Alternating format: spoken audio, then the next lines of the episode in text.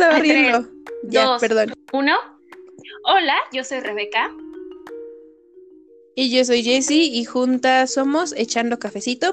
Este es nuestro capítulo piloto. Estamos intentando hacer un podcast desde la distancia. Y el día de hoy vamos a hablar sobre los mitos del amor romántico y un poco del libro Arráncame la vida. Así que, Juana, ¿Nos puedes contar un poco sobre este tema? Claro que sí, para los que no me conocen, yo soy Juana o Rebeca, pero Jessie me dice Juana porque somos amigas desde hace mucho y pues así me dice yo de cariño, le digo Jessie.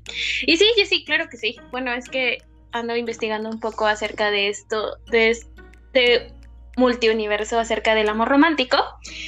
Y pues bueno, en general existen cuatro mitos del amor romántico que su autora es Coral Herrera, feminista, escritora.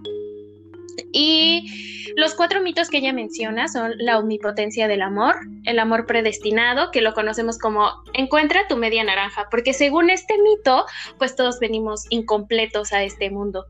Eh, el mito de la entrega total y la posesión y exclusividad. Esos son los cuatro mitos del amor romántico que en general engloban a hombres y mujeres, pero como vivimos en una sociedad un poco machista y y tradicional, pues estos mitos del amor romántico se encierran más hacia las mujeres, porque recordemos que en esta sociedad las mujeres nacemos para que un hombre nos venga a salvar y nacemos para ser protegidas por los hombres. ¿Qué opinas? Sí, y esto lo vemos mucho en el libro que ya había mencionado, que bueno, para también para quien no sepa, nosotros teníamos un círculo, club de lectura en Instagram. Y el último libro que leímos fue Arráncame la vida de Ángeles Mastreta. Entonces, en este libro se trata de una chica que se llama Catalina, que tiene 15 años, que vive en Puebla. Y un día conoce al general Andrés Asensio, que es un señor de 45 años, que decide que se va a casar con ella. Y un día llega, se la lleva, se casan y él está en busca de o sea, su meta de él es llegar a ser presidente. Entonces este libro trata de cómo Catalina va creciendo un poco porque pues es prácticamente una niña cuando lo conoce, va creciendo un poco y en este mundo tan terrible en, en épocas de la revolución y en lo terrible que es ser mujer en esa época. Yo recuerdo, Jess, cuando el, ese libro ganó. Yo lo quería leer, yo sí quería leer el libro, eh, Arráncame la vida, pero recuerdo que cuando ganó este libro, tú me mandaste un mensaje que decía, por favor, por lo que más quieras, lee el libro con mentalidad de hace años, porque, te, o sea, yo quedé impactada desde las primeras páginas cuando dice que Catalina tiene 15 años y este señor de cuarenta y tantos años llega y le dice, es que tú me gustas y se casa con ella. O sea, ¿Qué vas a ver de la vida una niña de 15 años a comparación de un hombre de cuarenta y tantos años? O sea, Catalina no tenía idea de la vida, era una niña.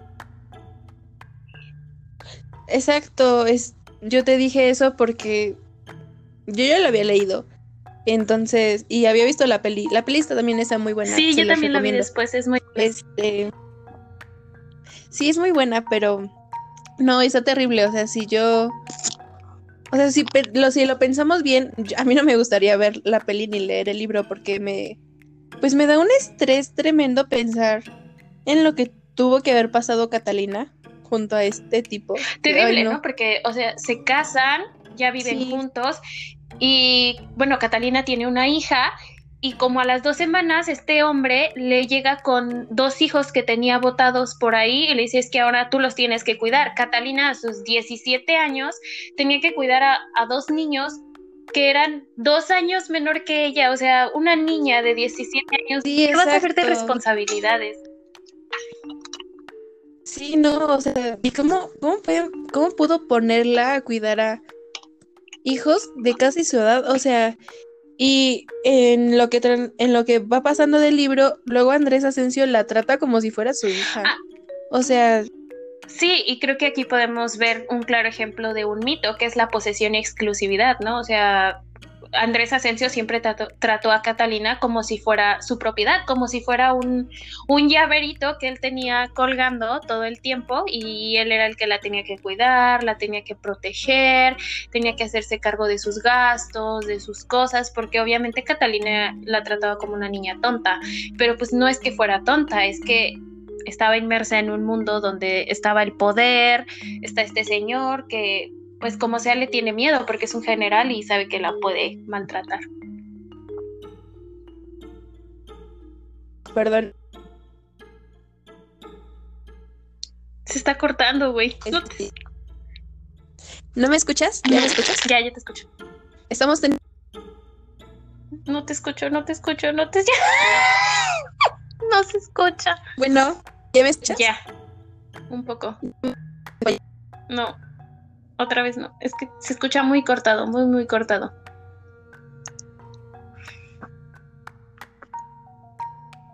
Mm, ya.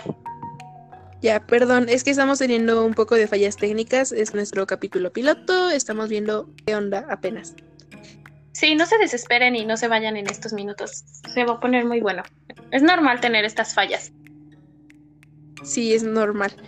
Bueno, este, como te decía, que yo me acuerdo que en una parte ella está hartísima de, de todo lo que está viviendo con él, porque él aparte es súper asesino, o sea, cuando, como él está en busca del poder, quiere llegar a ser presidente de México y todo eso, pues si se presenta alguien que le estorba, pues lo, lo asesina, lo manda a matar, entonces Catalina se da cuenta de todo esto, lo intenta dejar y él la amenaza de muerte y le dice, ¿sabes qué? Es que hay presidentes viudos, pero no divorciados, así que la única forma en la que tú te vas a ir de aquí es muerta.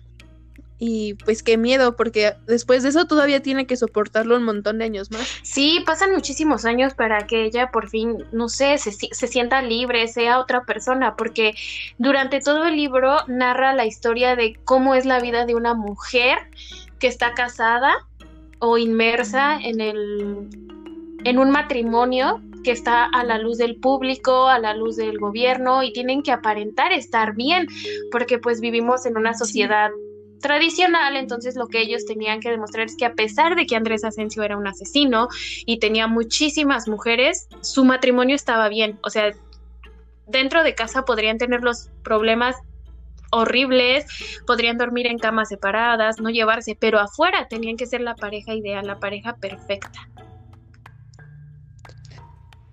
Sí, así es. Mostrar un amor incomparable. Sí, ¿Y qué otro mito encuentras tú en el libro? ¿Mandé? ¿Qué otro mito puedes ver en el libro? Ay, creo que el amor predestinado, la media naranja. Creo que durante todo el libro Catalina pues nunca fue fe en algún momento sí tuvo un cariño por Andrés Asensio, sí existió. Sin embargo, al principio, ¿no? Al principio, ¿no? Cuando pero ¿sabes por qué? Yo creo que es porque no lo conocía. Pues sí, porque nunca lo conoció, porque este tipo apareció de un día al otro en su vida y a los tres días de casar. Exacto. O sea, sí, después lo conoció y fue como que, ah, qué horror. Sí, entonces creo que veo ese, el del amor predestinado, porque no niego que existió cariño de Catalina hacia Andrés Asensio, pero creo que Catalina no sabe lo que es como las mariposillas en el estómago y estas cosas que dicen que es el amor, como encontrar a tu media naranja hasta que conoce, alerta, spoiler por si los, por los que no han leído el libro, hasta que conoce a Carlos, el muchacho de la orquesta. Sí, sí, totalmente. Creo que cuando conoce a Carlos es cuando de verdad se enamora de él, de alguien. O sea, no había conocido el amor hasta que conoció a Carlos. Sí, porque con Carlos ve otro, otro mundo, ¿no? Otra, otra forma, ¿no? Hasta cómo lo describe, ¿no?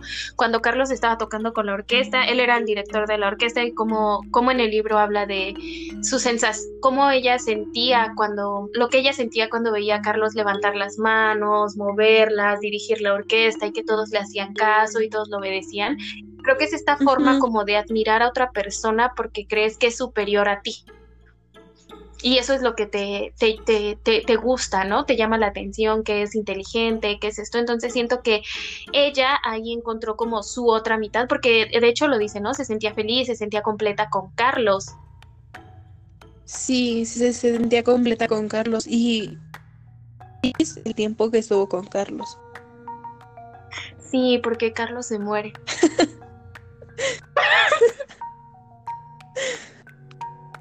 yo, yo creo que lo mandó a matar Andrés, ¿no? Sí, claro, lo mandó a matar.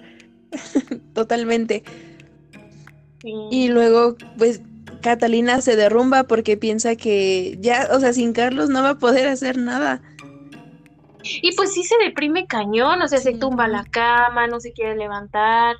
Terrible. Sí, pero ¿sabes qué también pasa? Que en el momento en el que Catalina se da cuenta de que Andrés mandó a matar a Carlos, es cuando dice, no, ya, hasta aquí llegué, ya no puedo más, y es cuando va a ver a la, a la gitana del pueblo, a la...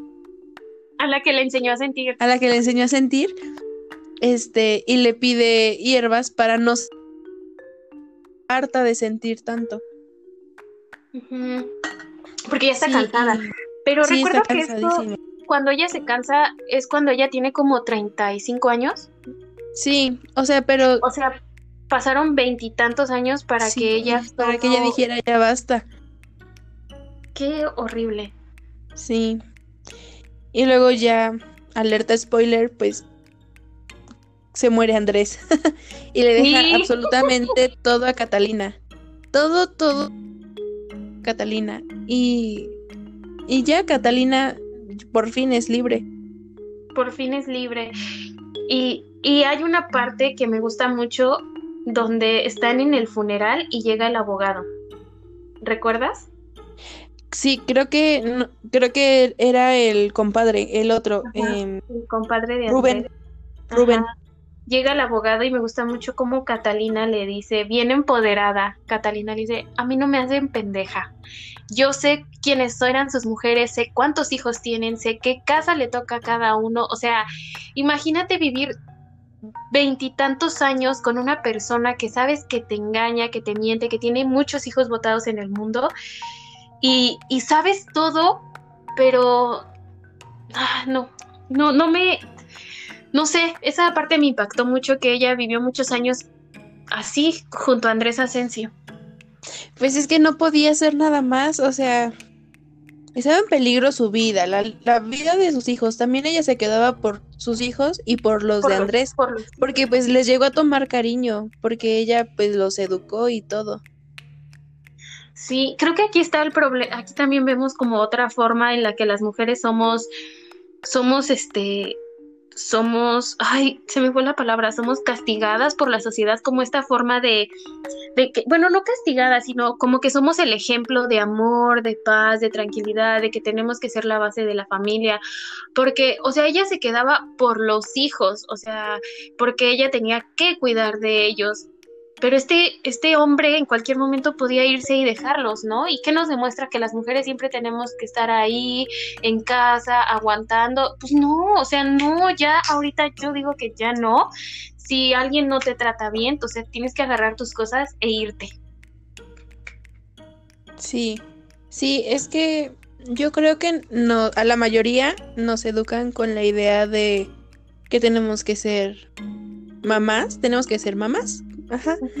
Y pues no, yo no creo que naces siendo mujer y, de, y te implantan el chip de ser mamá, o sea, no, no lo creo. Yo, tampoco creo que nacemos, que las mujeres nacemos con esta, con el gen de mamá, familia, amor, mantener un hombre. Yo creo que eso nos lo implantan desde que estamos en la cuna y lo primero que hacen o lo que vemos incluso en la televisión es ver que las, las niñas juegan con muñecas, con Barbies o con estos juguetes nenucos, los, o por ejemplo Little Mommy, que es un bebé, y son para niñas, o sea, desde ahí nos están metiendo el chip en la idea en la cabeza de que venimos a este mundo para ser mamás, para tener al novio, para esperar a la media naranja, el amor. E incluso tú esto lo vemos en los horóscopos también, ¿no? Que todo el tiempo nos está diciendo como, espera, ya viene, esta semana te va a llamar. Encontrarás el amor.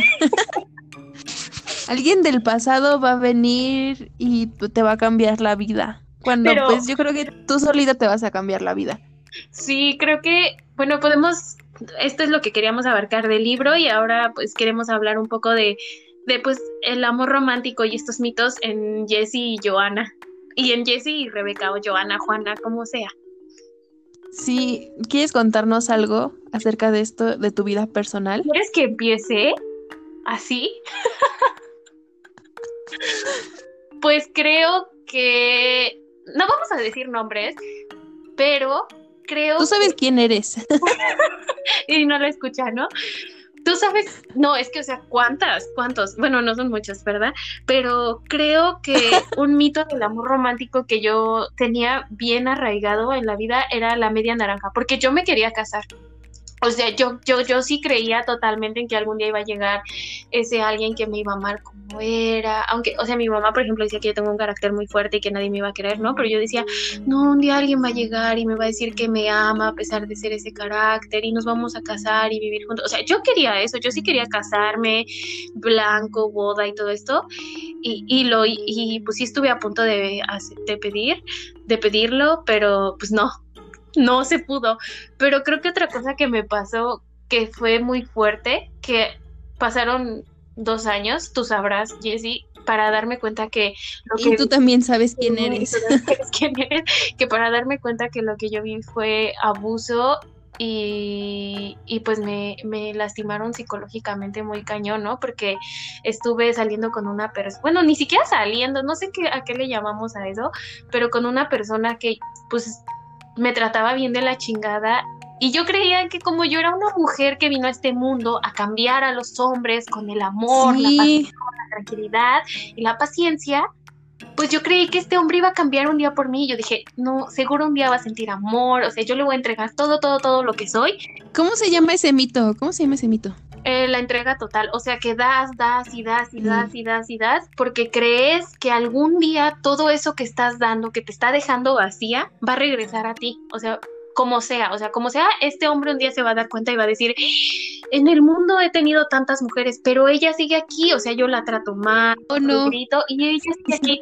Pues no, mujeres, esos no cambian, nunca cambian. ¿Y lo lograste? Ay, no, amiga, cero, o sea, no cambian, esos hombres no cambian. Así que si tú eres mujer y estás en una, en una situación así, esperando que ese hombre cambie, alerta, spoiler, no va a cambiar, agarra tus maletas y vete. Sí, sí, a mí sabes que ese, ese mito del que estabas hablando siempre, siempre me pasa. O sea, yo siempre creo, no sé por qué, creo que yo tengo como que el poder de cambiar a los hombres malos y que conociéndome van a ser buenos. Y me han pasado muchas veces que yo creo que, y según yo sí funciona, ¿no? Pero en realidad no. O sea, no, no. No, no. no funciona. Ahora te toca a ti hablarnos de alguna experiencia. Pues ese y sobre el amor predestinado, yo ah, cuando tenía 19 años conocí a alguien que venía de lejos y yo, yo estaba empezando a estudiar. ¿Cuánto? Perdí. Eh, ¿Cuán lejos, amiga? ¿De qué tan lejos nos hablas? Muy lejos, muy, muy lejos. O sea, ¿de qué otro país? Ajá, entonces empezaste a estudiar, estabas estudiando, lo conociste. Estaba estudiando, eh, yo estudio matemáticas para quien no sepa. Entonces conocí a esta persona que de repente llegó a mi vida, que dio la casualidad de que estudiaba lo mismo que yo, de que él ya había estudiado lo mismo que yo y que estaba estudiando un posgrado en lo mismo que yo estaba estudiando. Y lo que tú querías. Entonces lo con... creo que se dedica a algo que tú quieres dedicarte. Eh, no, o sea, nada más estudia lo mismo que yo.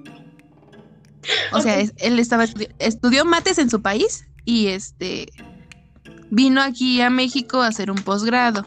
Tú sabes quién eres, háblame. Amiga. y, y ya lo conozco, quién sabe cómo. lo conocí y luego eh, hablando nos dimos cuenta de que cumplíamos años en la misma semana, entonces yo creí que esta persona vino y estaba destinada para mí, o sea, sí, que el destino o lo que sea me lo había mandado solo para mí, porque qué casualidad, ¿no? Que estudiaba lo mismo que yo, que cumplíamos años en la misma semana, cosas, esas pequeñas cosas que dices, wow, es que el destino no lo, te lo... está haciendo, está haciendo todo para que yo esté con esta persona, pero en realidad conociéndolo y ya saliendo, platicando, pues como que no, ¿sabes? Como que, como que nunca congeniamos bien, o sea, no, jamás. Y creo que aquí, también entraría como esa idea de que te quedas como en una relación porque son tan en común que dices, no, es que me lo mandó el destino y como que aguantas y aguantas y aguantas por creer en este pinche desmadre del destino y del amor y de todo esto, pues cuando no existe en realidad, pues si no es para ti, o sea, si no te gusta, no te agrada, pues lo que no es para ti ni a, ni a fuerza. Sí, pero es que a veces crecemos con la idea de que va a llegar alguien que nos va a cambiar todo el mundo. Y yo creía eso. Y pues la verdad no. O sea, me cae bien, que le vaya bien en la vida, pero pues lo único que tenemos en común fueron, fue la carrera y que cumplimos años en la misma semana. Y ya está. Y que compartieron un poco, ¿no? Una cita o dos o tres, pero nada más. Varias, sí, varias. Sí, creo que parte de los mitos del amor romántico es entender que pues ni el amor lo puede con todo, ni existe la media naranja porque tú vienes completa o completo y ni te tienes que entregar al 70 y esta persona al 30 porque en una relación es 50-50 y mucho menos ah, existe la posesión o exclusividad, ¿sabes? O sea, como esta parte de él es mía y no te puedes juntar con nadie, con no sé qué. va para hombres y mujeres, o sea, entender que venimos completos a este mundo, que sí, claro, puedes tener una relación, pero pues no, las relaciones no son para sufrir y creo que lo aprendemos muy tarde. Una relación tiene que ser pues saludable, que te dé paz, que no estés como llorando todo el tiempo, pero es muy difícil llegar a ese punto, ¿no? Porque primero te tienes que aceptar tú y pues en un vivimos en un mundo donde todo todo viene en parejas, entonces pues está muy cañón llegar a este punto donde pues ya te amas a ti mismo, misma, a ti misma y, este, y, no, y no y te das cuenta que pues no es tan esencial como pasarte la vida llorando o tratar de cambiar a alguien, ¿no? ¿Qué opinas? Sí, sí, pero a veces eso sobre llorar como que es, se vuelve adictivo cuando estás en una relación así. Sí. Como que... Es que el amor es Como que lloras y después te sientes recompensada cuando esta persona te vuelve a mandar un mensaje y ya se perdonan todo. Sí. Y está... Está muy cañón.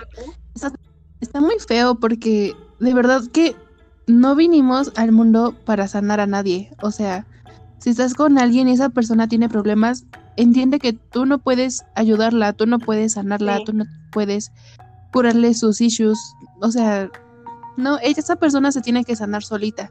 Tiene que ir al psicólogo, tiene que hacer es como acompañarlo, ¿no? Así como decirle, ¿sabes qué? Pues yo Sí, claro, acompañarlo, pero tampoco tampoco le puedes soportar ah, todo lo que exacto, haga. ni justificarlo. No puedes justificar tampoco cómo es por su pasado, porque tal vez conozcas a alguien y digas, no, es que él es así, porque tuvo relaciones eh, pasadas, lo trataron mal. No, pues creo que si todos si este todos anduviéramos con este cargando la bolsa del pasado, pues todos andaríamos hechos popó, ¿no? Yo creo que tenemos que entender el pasado y saber que pues si te fue mal, pues no es que te va a ir mal toda la vida, es que te va a seguir yendo mal si no trabajas en ti y aceptas pues todo lo malo, ¿no? O sea, creo que desde el primer momento en el que estás en una relación, que pues nada más es llorar, sufrir, güey, agarra tu... Sé que es difícil, sé que es muy, muy difícil salir, pero real necesitamos entender que no venimos a este mundo a sufrir por alguien, o sea, tenemos que amarnos primero a nosotros, este, estar felices con nosotros y así, solamente así vamos a poder encontrar a alguien que más allá de ser nuestra media naranja, porque eso no existe, va a ser nuestro acompañante de vida el tiempo que, decidan ambas personas estar juntos, ¿no? Porque puede que una relación dure un mes, dos meses, tres años, cuatro años, quince años, un matrimonio y al final decidan separarse. Está completamente bien porque nadie es eterno, ni siquiera las relaciones. Entonces yo creo que es entender que primero tenemos que amarnos a nosotros, entender que somos para después poder estar con alguien más. Sí, o sea, pero tampoco hay una receta secreta para alcanzar la felicidad, ah. ni para alcanzar el amor propio, ni para hacer que alguien te quiera. O sea, es, es todo un proceso que en el momento en el que tú decidas empezarlo, pues está bien. Todo, pues todo, todo, todo toma su tiempo. O sea, ni siquiera yo he encontrado la receta secreta para pues para aceptarme tal y como soy, pero pues estamos en el camino de... Sí, no, eso no lo logras de, de la noche a la mañana. O sea, por ejemplo, yo podría decir que llevo 20, mis 23 años intentándolo y hasta apenas hace, no sé, un año encontré como un poco más de paz, me siento mejor, me miro al espejo y digo, sí, soy yo, me quiero, pero siempre hay algo que nos molesta. Pero sí, o sea, esto puede llegar a tardar muchos años, pero o mucho tiempo, pero creo que no es imposible, lo puedes conseguir y tal vez no te sientas al 100% feliz, pero al menos que pase del 90%, del 70 está muy chido. Claro, pero igual, bueno, de eso vamos a hablar en otro capítulo. Este, porque este capítulo solo fue de los mitos del amor romántico. Sí.